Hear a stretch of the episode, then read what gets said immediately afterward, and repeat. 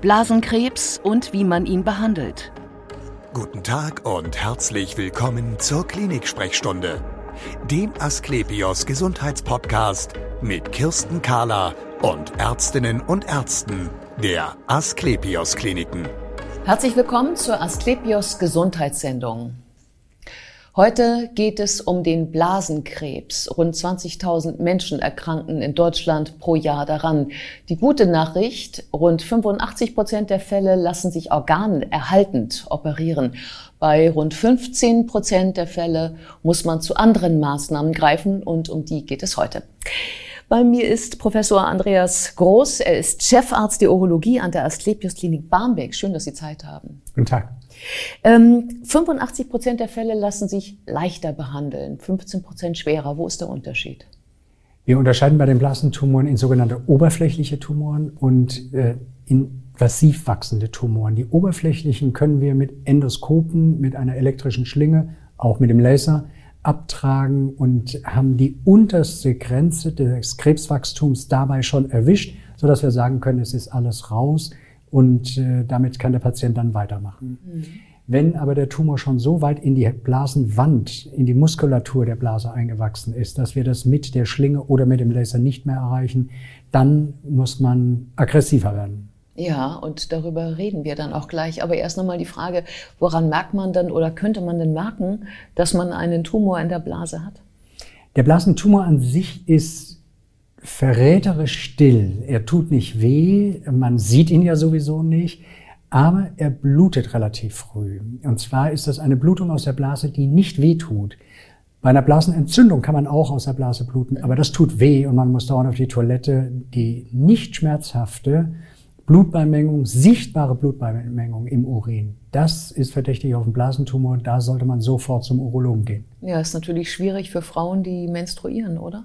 In der Tat haben wir da immer mal Probleme, aber ich würde eher schon empfehlen, lieber einmal zu viel als zu spät. Mhm. Ähm, man hört ja immer, äh, die ähm, wichtigste Ursache für den Blasenkrebs ist das Rauchen. Ist das auch die einzige?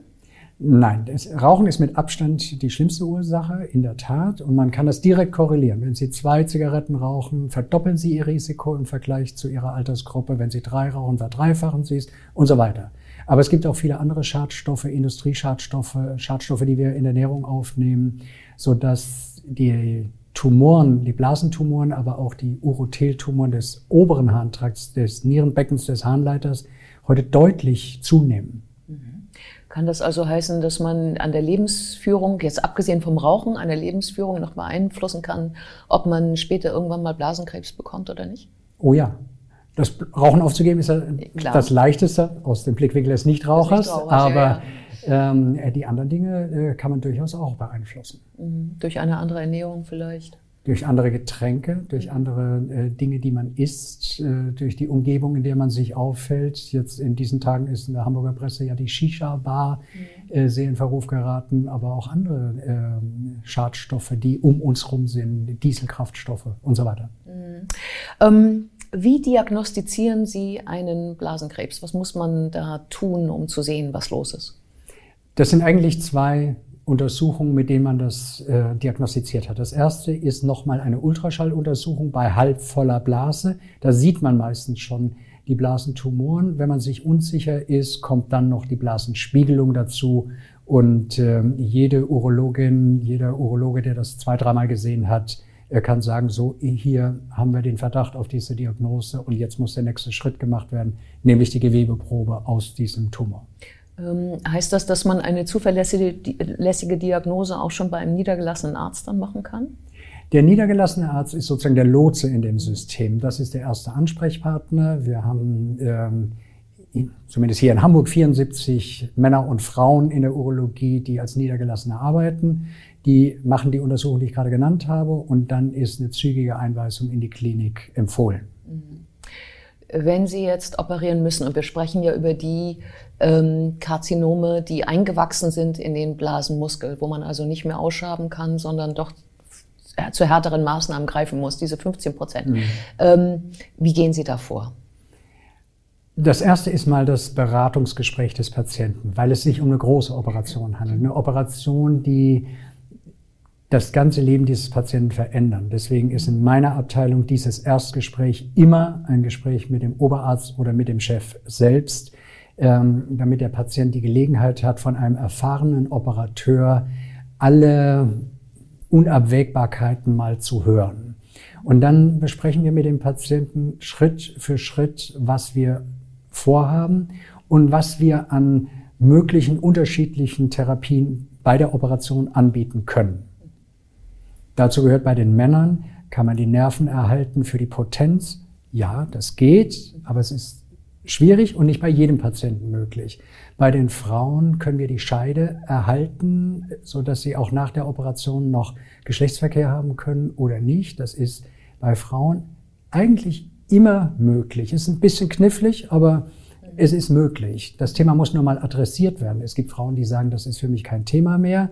Ähm, aber es gibt natürlich viele Frauen, die sagen, das ist für mich ein ganz relevantes Thema. Mhm. Dann ist die Frage, ob man ähm, dem Patienten eine neue Blase dorthin äh, bastelt. Das ist wirklich Bastelei. Mhm. Ähm, oder ob man einen künstlichen Ausgang äh, macht. Und es gibt sogar noch eine dritte Variante, die sehr einfach ist, die wir bei Patienten anwenden, von denen wir nicht den Ansatz haben, dass sie geheilt werden, aber wo wir sagen, wir müssen die Blase entfernen, weil die dauernd blutet, weil sie Schmerzen bereitet ähm, und äh, weil der Patient sonst sehr jämmerlich ähm, mit dieser Erkrankung äh, sein Leben fristen muss. Dann fangen wir mal mit dieser in Gänsefüßchen einfachsten Methode an, denn einfach ist sie natürlich für den Laien nicht.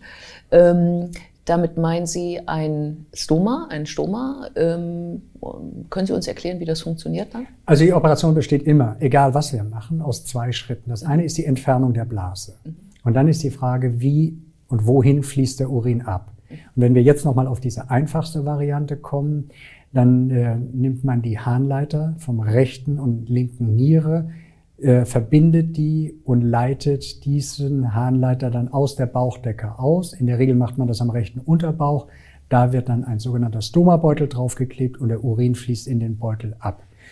Der Vorteil dieser Operation ist, dass wir das Bauchfell dabei nicht aufmachen müssen und keine Darmanteile mitbenutzen müssen. Denn der Darm ist das, was allen operierten Patienten immer am längsten noch Probleme bereitet. Ähm, um sich zu erholen danach. Bis er mhm. sich erholt hinterher. Mhm. Bis sie das erste Mal wieder Kassler mit Sauerkraut gegessen haben. Da gehen drei, vier Monate ins Land, ohne dass ihr Darm sich meldet. Mhm. Äh, und diese einfache Variante, äh, die Patienten erholen sich sehr schnell, die haben die Darmprobleme nicht. Das sind ja in der Regel da auch die Patienten, die hochaltrig sind oder sehr fortgeschrittene Tumorstadien haben. Die wollen wir ganz schnell wieder auf den Beinen haben. Die sind in der Regel auch nach fünf, sechs Tagen zu Hause. Mm. Und können wieder ähm, sozialen Kontakt aufnehmen, können wieder die Familie sehen, äh, können vielleicht auch wieder damit rumlaufen dann auch. Und vor allen Dingen können sie wieder durchschlafen, weil die Blase nicht mehr stört nachts. Die schmerzt nicht mehr, sie blutet nicht mehr, man muss nicht mehr dauernd zur Toilette rennen. Denn wenn man nachts fünf, sechs, acht Mal aufstehen muss, weil man dort ein Blasentumorproblem hat, dann wird man ja mürbe. Schlafentzug äh, macht einen mürbe, macht einen aggressiv. Und diese Patienten blühen richtig nochmal auf. Wir sagen denen allerdings vorher in aller Offenheit, diese OP ist nicht dazu da, ihr Leben zu verlängern. Das schaffen wir bei vielen Patienten da nicht, weil der Tumor schon so fortgeschritten ist. Aber die Zeit, die sie haben, wird nochmal eine gute Zeit. Mhm. Was wäre denn, wenn der Patient in einem anderen Zustand ist vielleicht, was wäre denn eine komfortablere Methode, die nächste sozusagen? Die nächste Variante ist, dass man die Harnleiter in ein Stück Darm einleitet und dann dieses Darmstück aus der Bauchdecke ausleitet. Das macht man deswegen, weil Keime, die sich auf der Bauchdecke befinden, dann nicht so schnell in die Harnleiter und damit in die Nieren aufsteigen und äh, äh, Nierenbeckenentzündung verhindert werden, die wir bei der ersten Variante, die ich ge gerade genannt habe, durchaus häufiger haben. Kann das sein, dass das eine Methode ist, die mehr für die ist, die aktiver sind? Also wo man sich mehr bewegt oder ähm, so, so kann man das nicht sagen. Es gibt Patienten, eigentlich müssen wir entscheiden, machen wir eine neue Blase oder machen wir einen künstlichen Ausgang. Ja. Und viele Patienten sagen, nein, das mit der neuen Blase scheue ich, weil ähm, die schon ein bisschen anfälliger ist für Problemchen. Ich sage nicht Probleme, für Problemchen. Und viele sagen, nee, ich will das jetzt ein für alle Mal gelöst haben. Ich will auch verreisen und ich möchte das machen, was ich immer machte, ohne dass ich von einem Urologen abhängig bin. Den machen wir diese Variante und die kommen damit sehr gut zu, äh, zurecht. Mhm. Ähm, dennoch verbunden mit einem Beutelchen, in das äh, der Urin hineinfließt. Ja, genau. Und das ist das, was die Patienten natürlich alle nicht haben wollen. Äh, ein Stoma. Wenn sie nackt vorm Spiegel stehen, das kompromiert, kompromiert kompromittiert äh, äh, ihr, ihr Selbstbewusstsein, ihr Körperbefinden. Äh, Sie werden dauernd an die OP erinnert. Viele sagen, dann kann ich nicht mehr schwimmen gehen. Ähm, ich habe Patienten, die mit einem solchen Stomabeutel in die öffentliche Sauna gehen, die in der Ostsee schwimmen. Da gibt es so Klappen wie die Augenklappen, die wir kennen, die kann man für die Zeit da drauf machen und, äh, und kann trotzdem weitermachen. Aber es ist ein Kompromiss. Ja, ähm, jetzt haben Sie ja schon mehrfach angesprochen, man kann auch eine neue Blase formen ja, und viele wollen die haben. Ähm, das hört sich zu schön an, um wahr zu sein. Wie geht das? Technisch ist das gar nicht so sehr schwierig, äh, weil wir mittlerweile sehr, sehr viel Erfahrung damit haben. Diese Operationstechniken gibt es ungefähr seit 20, 25 Jahren.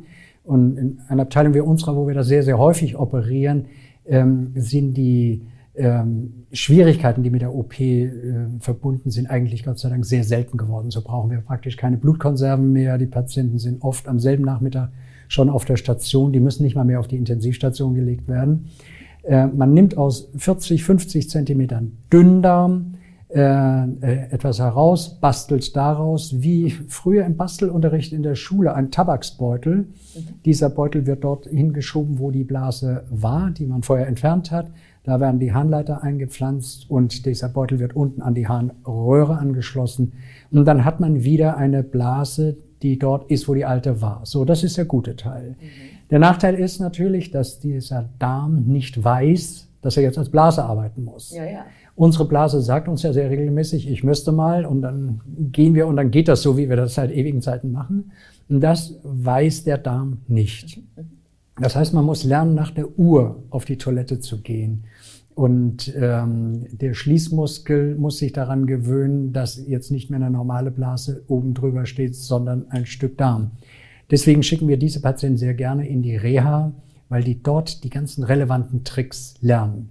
Aber man muss einmal ehrlich sagen, so wie früher wird es nie mehr. Ähm, das heißt dann auch, dass man nach Plan trinken muss, oder? Soweit es überhaupt geht. Ja, es gibt Patienten, die dann nach Plan trinken, äh, wobei ich das immer so ein bisschen schwierig finde. Man soll so trinken, wie man Durst hat und eher ein Tick zu viel als ein Tick zu wenig.